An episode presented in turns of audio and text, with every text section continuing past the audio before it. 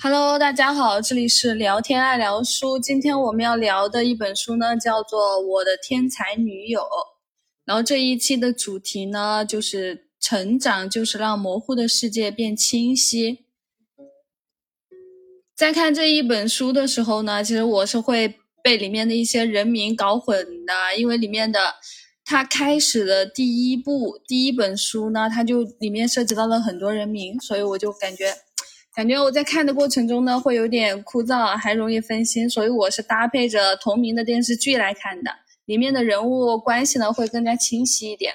然后电视剧呢，它总共是有八集，每集是一小时左右，总共有四集。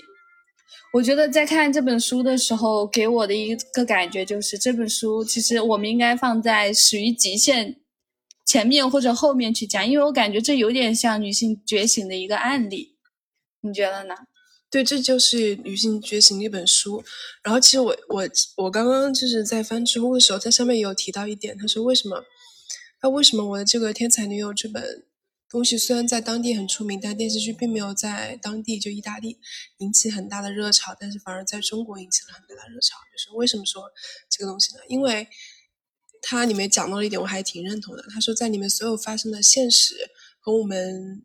和我们中国的情况其实是类似的，就是男人的暴力，女人的觉醒，在一定程度上，它并不是一个不真实的存在，它是一个真实。比如说，丽拉她遇到了很多东西，她因为没有受到家家庭的教育，最后她被迫嫁人，她生不出孩子，然后也要被老公说，呃，被被家暴这些事情，其实在中国它是真实的发生着，所以说她能够。慢慢的流传出去，这是一个真实的。我觉得它很大一定程度上，它能够揭露的东西就是两个字：真实。对，我觉得在书中呢，我也看到了很真实的一面，就是其中有一个部分，它里面是包含着很多羡慕、嫉妒、恨，他们其实是相互、相互着、相互着吃醋，相互那种也有点算半半叫什么使绊的那种成长。我觉得在这一在这里的叙述过程中呢，就为他们的成长增添了很多真实性。然后以艾艾莱娜的视角呢，他开启了对莉拉的故事的一个叙述。从小呢，他就觉得莉拉太过于耀眼了，这个耀眼的光芒呢，足以遮盖一切。他会觉得莉拉的存在会让老师可能不太不是最爱他，或者说让他的成绩可能。排名到了第二、第三、第四的一个境界，但后来发现没有莉拉的情况下，他可能连前几都占不了。就是这一段，他跟莉拉的这种关系，就是一个相互成长的一个成长史吧。我觉得，嗯，我觉得最开始他能够被莉拉所吸引，是莉拉身上他无数次的提到，他身上有一种很。什么？那个那个原话是怎么说？你还记得吗？就是有一种很很什么的力量，很邪恶的力量，用邪恶来形容的吧。他那种邪恶，在我看来其实是反叛。因为为什么说这本小说就是让我觉得看的欲罢不能？最开始有点晦涩难懂的，是因为他所有的描写，他的旁白都不是都不是以一种客观人士来写的，他很多旁白就会刚开始会让人就是有点疑惑，那为什么写故事写的这么？神神奇有点那个，他是因为他写他的心理状况，所以说就是艾莱娜的一个心理嘛，对他他的他包括说包括说那个什么杀人事件也写的很邪乎那些事情，他并不是一个客观者或者说故意制造悬悬疑来写的，而是他的一份心理的状况，他对当时那个街区所有的东西都抱着一丝那种迷惑的困惑的状态，所以写出来的文字是他的心理状况这样的加持下，会让人有一点。就是迷惑到后面，但是你看进去了，你会发现就是 挺合适的这种写法。就是我看刚开始看那一本书的时候，我都不知道他为什么要写他那么邪恶。我在想，这为什么还会有魔鬼的出现？后来才发现，这其实就是两个小孩子内心的一个心理状况。对对对。然后，但是他是以艾南拉的一个视角去去阐述的嘛？他他那个时候，他那那一刻，就是在大人眼里都对。那个家庭叫什么来着？就对他是很很很很惧怕的，所以在小孩子的心里呢，也产生了同样的惧怕。他们就认为这个人可能是个魔鬼一样的这样的一个想法，嗯嗯，所以就写的我一开始看这本书的时候，我都觉得有点云里雾里的，是的后来才慢慢的懂了。其实莉拉呢，她在那不勒斯小镇的话，他一开始从小的时候，我觉得觉我就觉得他是跟其他的小孩子是不一样的，那可能也是有性格的原因，但我觉得他的性格造就的给他，我感觉更像是，就好像是很从小就学会了很多小孩子身上不具备的一个特征，就像他从小就能够观察到呃大人的一些情绪。然后从小就觉得你干这个事情，你肯定会被骂，就是可能其他的小孩子都不知道这样，但他是知道事情的这个结局的，就是大人会如何去看待这件事情。我觉得他有一种内心的早熟的，嗯你觉得他成熟是吧？对对对，洞察世事。对，而且他从小也很聪明啊，算那个算数也算的比较快。然后，而且哦，我觉得一个一二年级的一个人，他们从通过看了一本书《小妇人》，他就从中觉得，哎呀，写书居然这么挣钱，他们会想要自己去写书。对，我觉得这个主动性好强哦。所有的故事从这里开始，就是从这个小妇人，他们觉得，因为在他们那个街区所有的人的身上，我不知道，因为我看完了全四部，所以说我可能不太清楚这是不是在第一部里面描写的。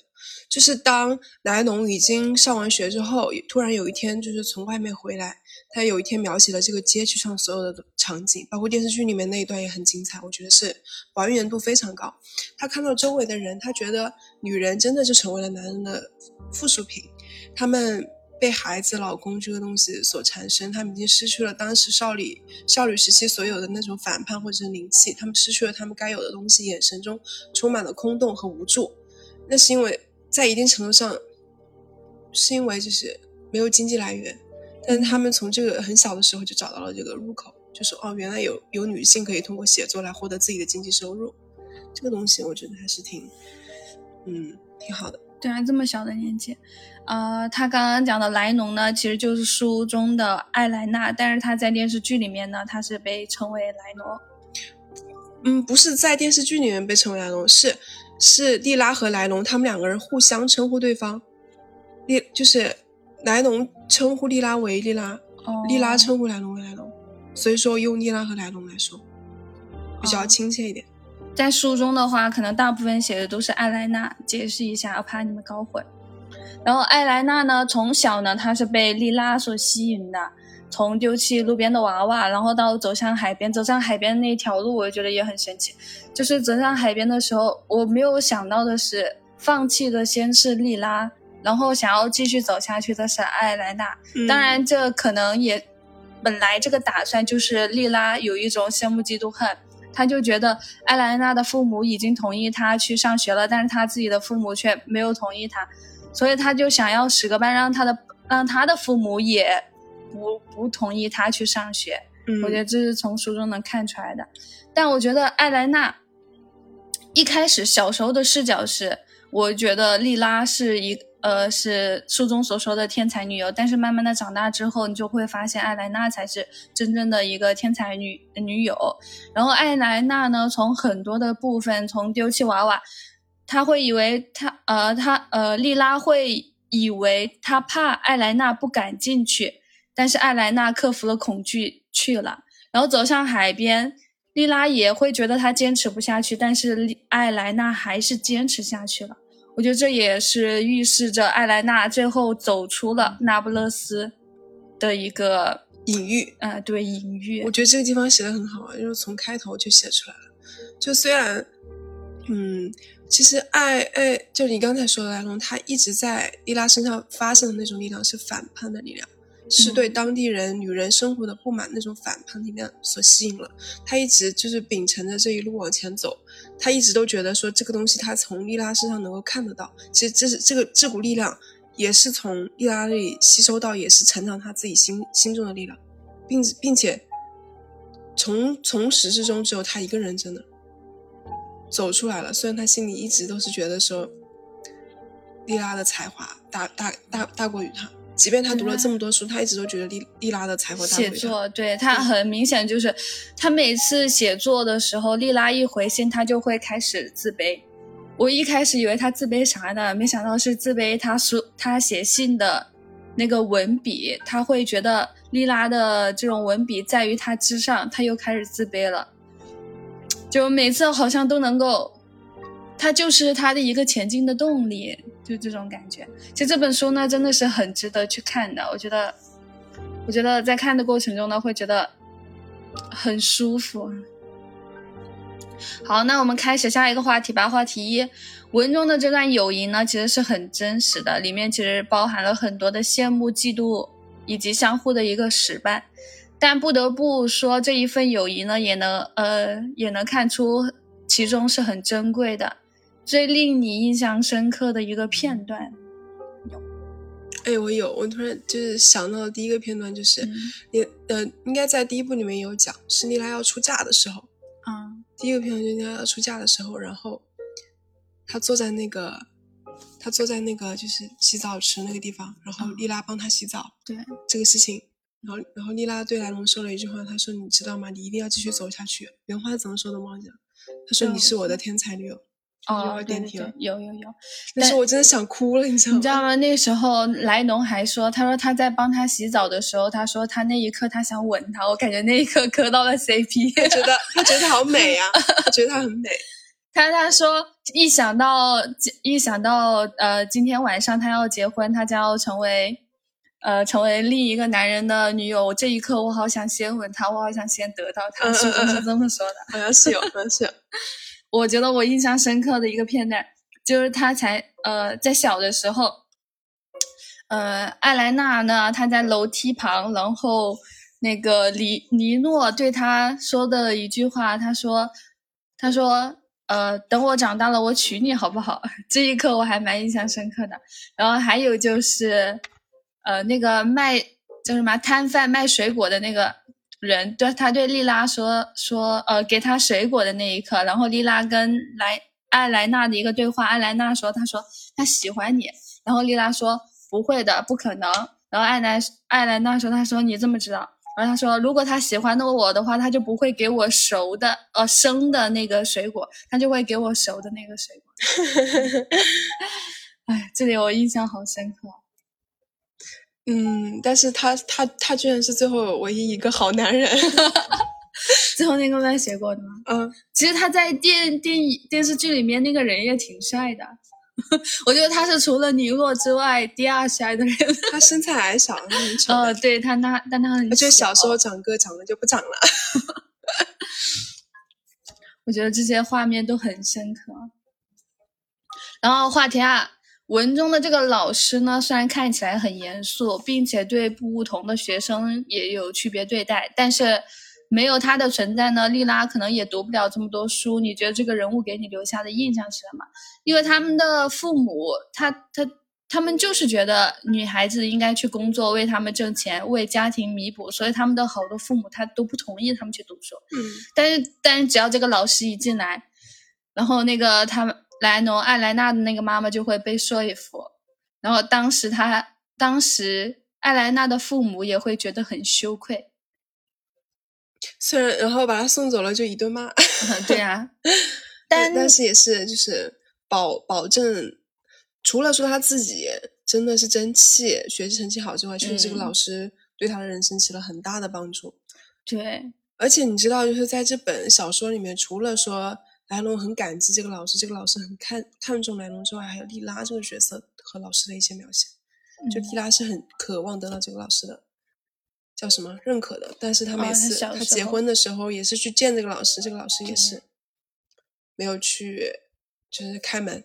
老师会觉得莉拉呃莉拉没有遵从他的意愿去读书，觉得浪费了这样一个天才，然后就会可能也会觉得可惜吧。嗯，会有。而且你说，要不然怎么怎么那本小说还在老师的书里面？后来被哦被被莱农拿回来了。那本小说后来他又还给还给莉拉的时候，莉拉那时候很惨，他看了小说就把它丢进火里面了。我觉得讲到老师，就不得不再讲一下艾莱娜的妈妈。我觉得艾莱娜的妈妈哈，虽然每次她在她都会。他都会先骂那个艾莱农一段，但是我看电视剧的时候，我觉得他给的所有东西都很直接。他会为他去缝那个夏天的泳衣，还会为他就是陪他走到那个轮船的旁边，一直陪伴他。然后当他要买眼镜的时候，他也是虽然虽然先嘴巴里面骂骂咧咧骂了一顿，但还是会把钱给他，让他去让他去呃买眼镜。我在然后我在看书评的时候看到一句话，他说他说我们。我们生来所得到的一些平等，其实是从父母那里被掠夺过来的，可能就是生不逢时。如果他那个父母，他父母在那个时代没有得到的这个平等，但是在他这个时代能得到平等，其实好大的一部分都是由于他们的父母给予他们的。嗯，你说的太抽象，你可以具体一点吗？太抽象了。嗯，就是。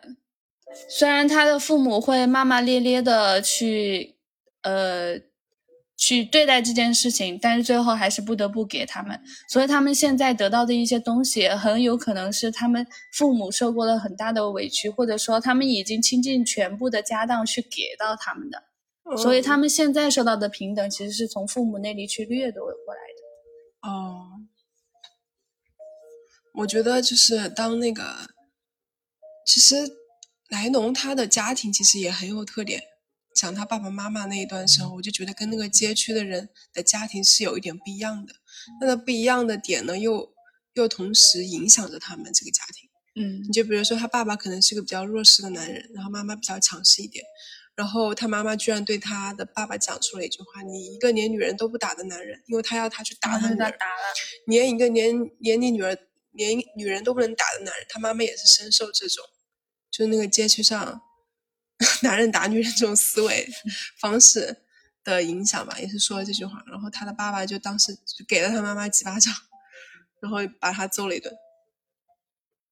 他他父亲，他写他母亲他父亲最温情的一段，我觉得就是他父亲后来他上大学了吧，他父亲第一次把他送出去，然后他父亲在路上遇到了几个人，然后向他们炫耀说：“这是我的女儿，怎么怎么样，要他要出去了。”然后他妈妈写的很温情，后面其实后面有大量描写他母亲，他上学了呀，包括后来他结婚了呀，他母亲要生病了呀，最后和他的母亲有一个和解，那个地方我也看得很感动。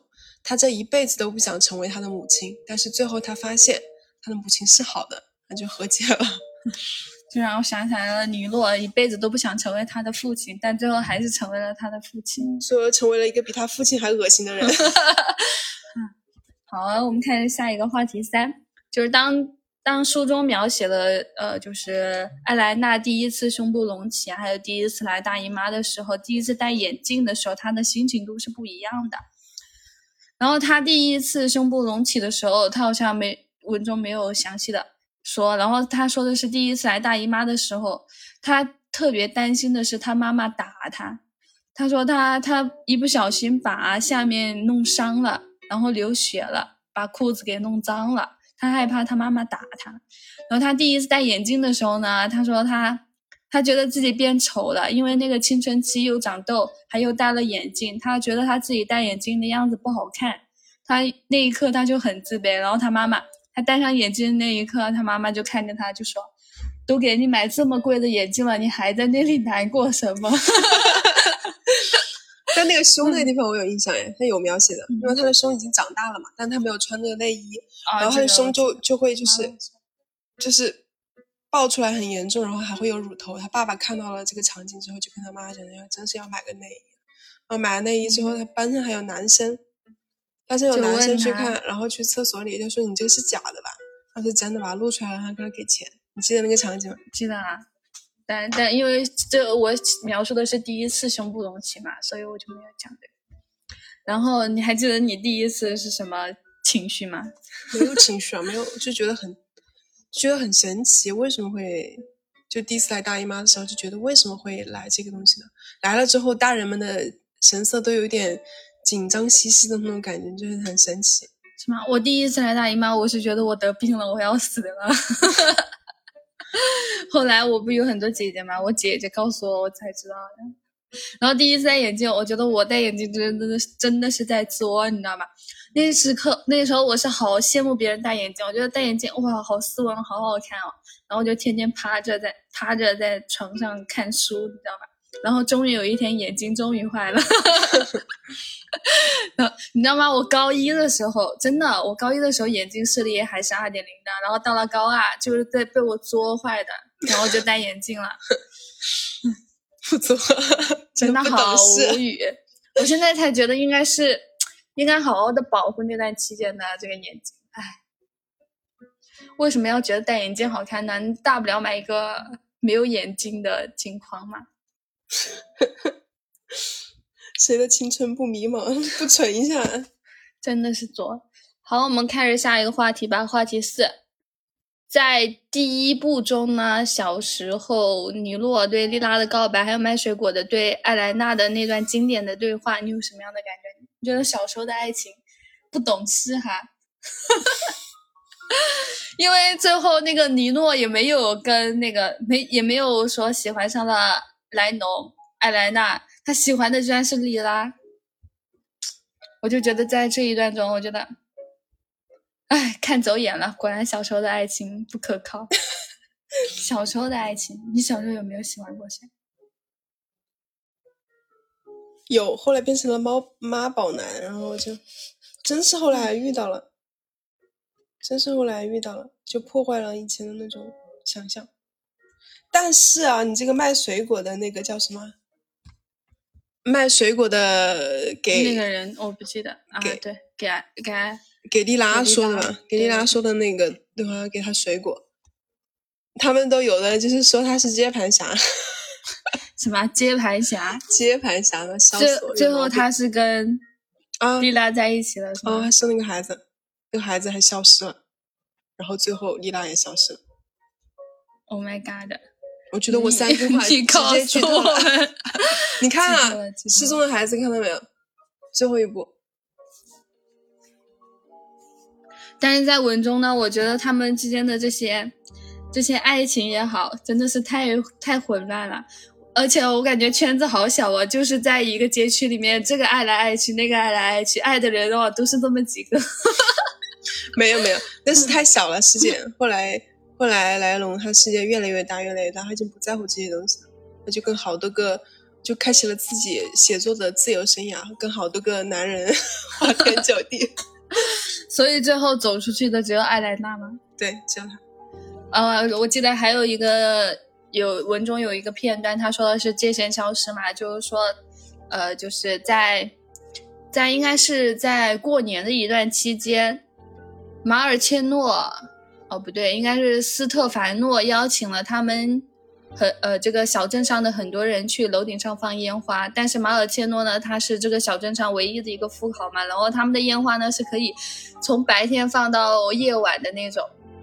然后当那个马尔切诺看到对面一群的人在那里放烟花的时候，他们那一刻是觉得，就是就是可能就是富豪的心里看穷人的那种眼光，他就会觉得，你们的烟花快点放完吧，就有那种感觉。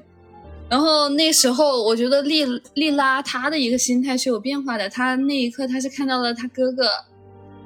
的本性的一个暴露，然后在那个小说中，他说的是界限消失嘛，我觉得这一段也很精彩哦。我觉得在我看来，莉拉她对她哥哥是有一种爱的。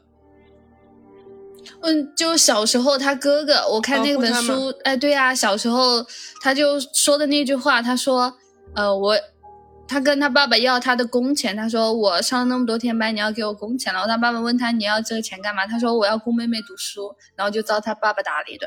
我觉得在那一刻我就觉得哇，这个哥哥，这个哥哥真好啊。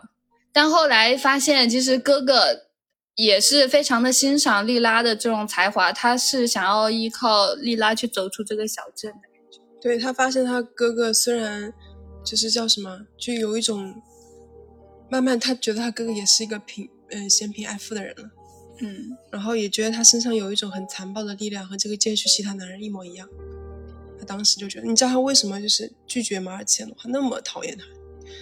马尔切洛，就你怎么样我都不会跟你在一起。在在马尔切洛的逼迫之下，他不得不选择一个他觉得还可以的人，就是斯托斯托凡诺。你知道为什么吗？就是你在你的理解，你觉得为什么会这个样子？他选择斯特凡诺，或者他不选择马尔切诺？我觉得就是在电视剧里面那个片段让我很印象深刻，就是马尔切诺呢，他带了街区上的随便一个女的，然后坐上了他的车，然后最后那个女的还，呃，一开始他是遭受了委屈哭了，但后面呢，就上他的车上的越来越频繁了，他会觉得，在他看来，他是一种对女性的这种侮辱在里面，嗯，他会觉得这个女性没有自自己的一个，没有自主，就是那种。就任人任男人摆布的那种感觉，对，我觉得他会有这种感觉。我觉得莱龙也是喜欢丽拉身上这种反叛的力量，就是很勇敢，很勇敢的去表达自己想要什么，竭尽全力的去争取自己要的东西。嗯，我觉得这是莱龙他所珍视莉拉身上的东西的。他无数次的提到，他就说，他说他这么勇敢或怎么怎么样，他说如果是我的话，我肯定做不到这个样子。嗯，是吧？那那你觉得是哪里？没有啊，我就是跟你想的差不多。你继续讲嘛。你知道为什么选择斯特凡诺呢？斯特凡诺，我就觉得他应该就是退而求其次，他就觉得他应该是呃相对比较有钱，但是又比较可靠的一个人。但后来才发现，但斯特凡诺确实是真的好爱丽拉。我是从那个第二部吧，好像是第二部里面能看出来。那但我觉得马尔切诺对莉拉，他说的书中也说的，他说的特别爱呀。但我觉得那种爱就，他是特别想要占有他的那种爱，他就觉得莉拉居然是第一个想要杀死他的人，他觉得世界上应该没一个人敢这样，所以他就很很渴望去得到这个女人。还有斯凡诺，我觉得他为什么可以接受他的一定原因，是因为那个时候他请他们去他家里面开宴会，哦，他觉得这个人。他觉得这个人，他虽然家里有钱，但是和他的父亲不一样，啊，可能会是一个好人。我当时也没有肯定，那没办法，那我就只能嫁给这个人了。我又没有读书，在这个街区上受他的局限。然后还有一个最大的可能就是，斯特凡诺是除了马尔切诺之后唯一一个能买得起那个双鞋的人。当时他本来就是被他的家庭所逼迫嘛。然后您看一下，其他的人还能买得起这个鞋吗？买不起。我觉得这个安东尼奥在小说里面的安东尼奥会比在电视剧里面的安东尼奥要勇敢，我觉得更更好一些。就是电视剧里面的他，我不喜欢他。嗯，又懦弱，安东尼安东尼奥吗？对呀。你是说说那个艾莱娜的男朋友？他很懦弱吗？嗯，对啊，我觉得他好懦弱。从哪里看出他？就他因因为一个要去征兵，然后，然后就内心很恐慌，然后最后又，呃，叫什么？退伍了之后，感觉精神又不太正常。我觉得他，我觉得好懦弱啊！他至少是帮那个谁赶走了那个那个谁的叫什么？他他帮莱龙赶赶走了尼诺的父亲。尼诺父亲后来不是来街区又找他吗？就这，就是在他的帮助之下，在叫什么？哎，我觉得这个世界上有时候也是很，就很不可思议。就有时候你把它抽象来看，你要一个男人，就是你为了不受一个男人的伤害，你要另外一个男人来保护你不受另外一个男人的伤害。哦，我还看到书中有一句话，他说：“哦，也不是书中有一句话，书评里面他说。”他说：“当一个男人想要侵犯你的时候，你就要跟他说，他你就要说我有男朋友了。一般男人在为了这种，我不懂他这句话到底是什么意思啊？他说的是，呃，当一个男性发现他跟另一个男性有这种冲突的时候，他会选择避免这个冲突。哇，这是我听到了一个好离谱的一个话哈，就跟你刚刚讲的其实是有点像的。就比比如说还有一个道理，我觉得对女性来说也一样啊。”比如有女性出去了，你说这个男人结婚了，你会不会想说，你还你还想跟他就是聊着他一下？比如说这个人是已婚人士，你还想聊着他吗？你肯定不会啊，不会想避免冲突啊，走掉。啊，也是。